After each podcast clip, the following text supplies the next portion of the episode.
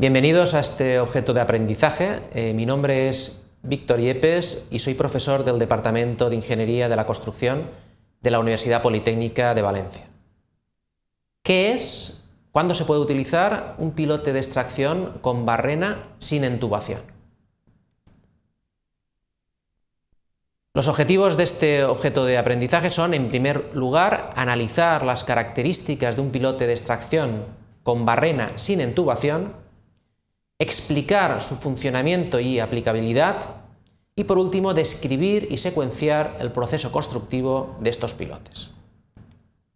Para ello hemos dividido el contenido en cuatro partes, introducción, aplicabilidad, características y fases de ejecución.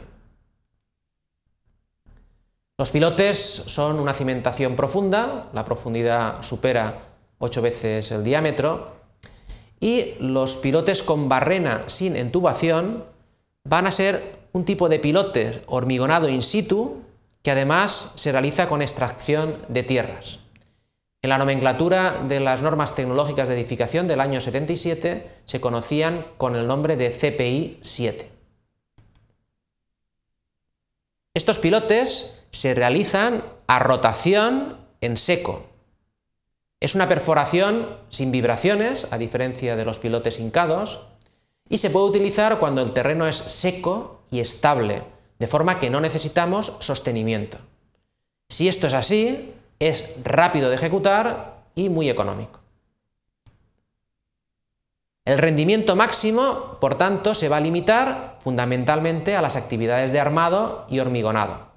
Podemos alcanzar perfectamente unos 400 metros al día. Otra ventaja es que vemos lo que se está excavando y se puede ir tomando decisiones según avanza la excavación. Además, si el pilote se desploma, podemos actuar. Y también se puede cambiar fácilmente el utillaje de perforación. El pilote se arma después de terminado, con lo cual la armadura se coloca mejor. ¿Cómo se va a excavar este tipo de pilote? Pues va a depender del suelo. Para suelos blandos y medios tenemos una hélice corta, si fuera más duro se podría añadir unos dientes con puntas de vidia, en roca se podría utilizar una corona circular con puntas de vidia y para la limpieza del fondo se va a utilizar un cazo, parecido a este que veis en la fotografía. ¿Cuál es la aplicabilidad? Estos pilotes trabajan por punta apoyados en capa de un terreno coherente duro, aunque también pueden trabajar por fuste si el terreno es firme, prácticamente homogéneo, o en terrenos coherentes de consistencia media en el que no se produzcan desprendimientos. Sin embargo, también tenemos riesgos, por ejemplo, ante agua incontrolada o con terrenos inestables.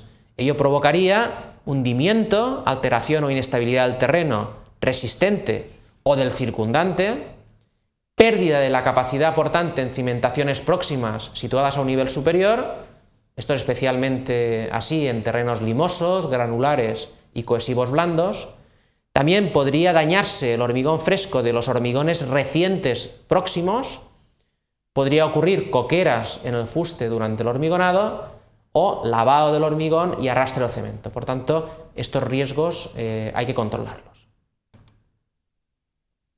¿Cuáles son las características de estos pilotes? Sus diámetros podrían estar entre 45 y 250 centímetros y las longitudes podrían alcanzar incluso profundidades superiores a 50 metros.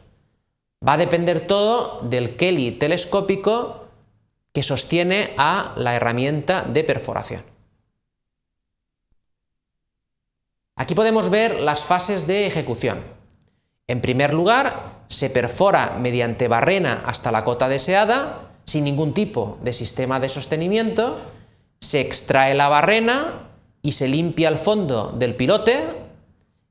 Posteriormente colocaremos la armadura en el interior de la excavación, hormigonaremos con tubo tremi y ya tendremos terminado el pilote. Aquí podemos ver con mayor detalle esas fases la excavación sin sostenimiento, la limpieza del fondo, la colocación de la armadura, el hormigonado con eh, tubo tremi y el pilote terminado. Tras el limpiado del fondo hay que introducir la armadura y para ello se utiliza una grúa. Además hay que garantizar el recubrimiento mínimo. Para ello levantamos unos 20 centímetros sobre el fondo la armadura y colocamos separadores. Este es el tubo tremi que sirve para verter el hormigón. Debe introducirse por dentro de la armadura hasta el fondo y conforme vayamos hormigonando se va subiendo el tubo pero manteniéndolo unos 2 metros introducido en el hormigón fresco. Es muy importante que no se corte el hormigonado del pilote. Además, el hormigón debe ser homogéneo, de consistencia fluida, conos de Abrams entre 15 y 16 centímetros, dosificaciones altas de cemento, unos 350 kilos por metro cúbico de hormigón, y áridos no superiores a los 20 milímetros. Como conclusiones, diremos que este pilote es rápido y económico cuando no es necesario el sostenimiento del terreno, rendimientos altos de hasta 400 metros al día, hay facilidad en la toma de decisiones según el terreno excavado, perforamos sin vibraciones, al no ser un pilote hincado, y lo único es que hay que tener precaución al hormigonar para evitar el corte del pilote. Muchas gracias.